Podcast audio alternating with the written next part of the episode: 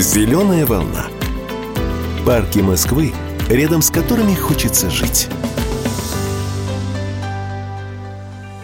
В этом году в России отмечают 350 лет со дня рождения Петра I.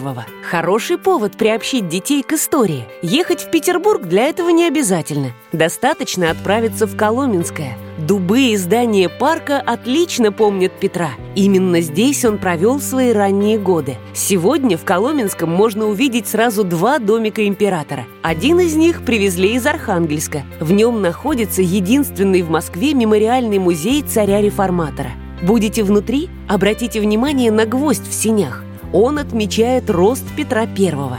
2 метра 4 сантиметра. А в другой части парка можно посетить голландский дом Петра.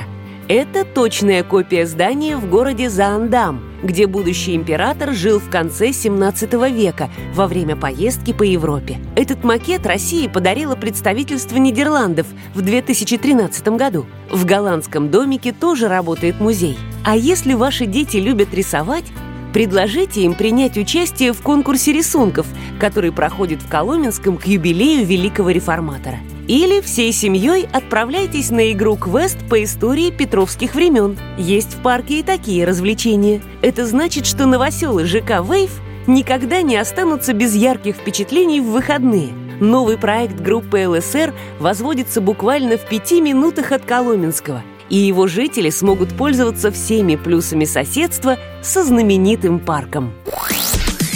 Зеленые пространства для отдыха и спорта – важная часть концепции «Все включено», по которой группа ЛСР строит свои жилые комплексы в Москве. ЛСР – это девелопер номер два в России по объемам строительства и спонсор программы «Зеленая волна».